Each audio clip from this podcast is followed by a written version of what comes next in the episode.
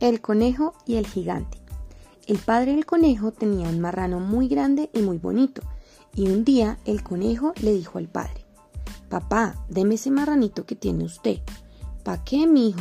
Es que yo he resuelto irme a recorrer y para no irme sin nada. Al fin de mucho ruego, el padre accedió y dejó ir al conejo con el marrano y salió a despedirlo. En fin, que el conejo cogió andar y andar, arriando su marranito, hasta que por allá llega a una casa donde vivía un gigante que robaba y mataba. Pero el conejo no tenía ni malicia de eso, y llegó muy tranquilo, y es que a pedir posada.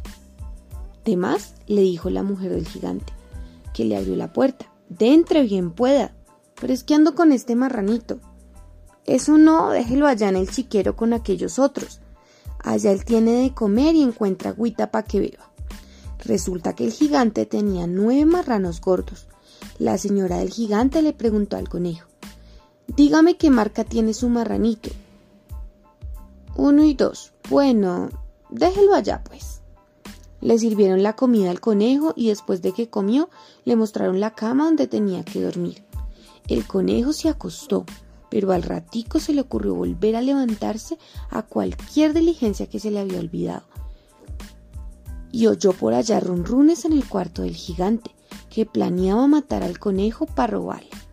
El conejo lo que hizo fue llevarse el pillón para el cuarto, lo acostó en la cama, lo acobijó bien y él se acurrucó debajo.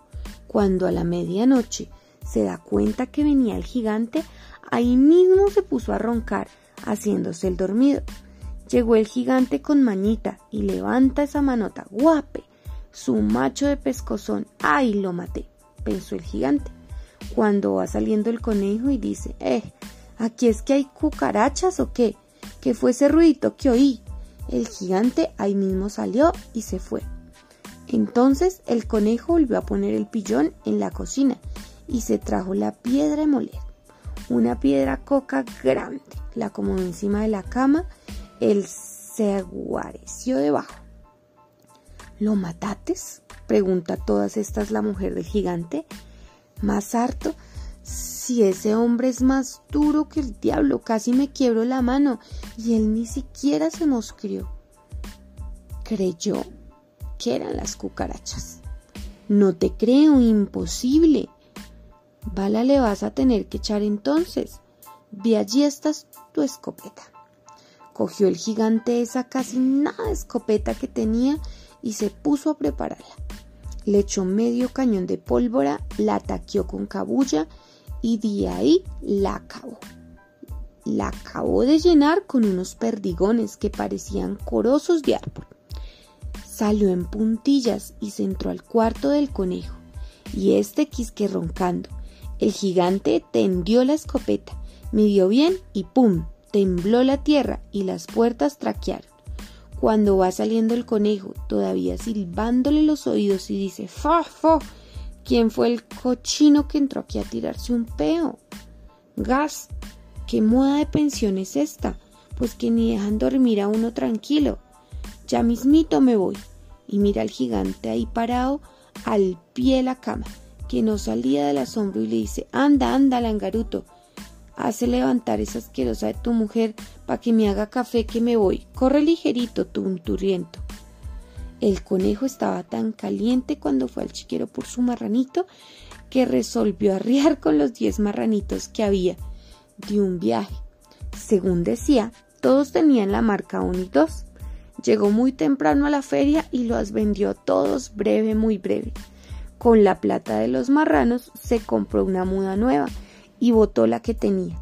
Se compró un buen carrielito, amalfitano y plata sobró. Andando por ahí en el pueblo, luciéndose, supo que la mamá del gigante se llamaba Tomancia y que vivía en Francia. Y de regreso para la casa, bien vestido y con plata, volvió a cogerlo la noche, en la mitad del camino, cerquita de la casa del gigante. Entró. Por estos lados no hay más donde posar que este rancho. ¿Qué remedio? Una mala noche se pasa en cualquier manera. Prosiga, señor, le dice la mujer del gigante. Pues será. Entró derecho para el cuarto y se tiró en la cama a descansar, mientras le preparaban la comida. Cuando a poquito va entrando el gigante y comienza, que usted dónde es, que usted que trabaja, que esto y lo otro, que lo demás acá y lo demás allá. En fin, que acabaron charlando y de golpe el gigante le pregunta, dígame una cosa, usted es muy recorrido, ¿no? Algo, señor, me conozco casi toda Antioquia. Y cuénteme, ¿sabe qué juego de armas? Me sé todas las paradas, aquí hay más de una, no la sabe nadie. ¿De veras?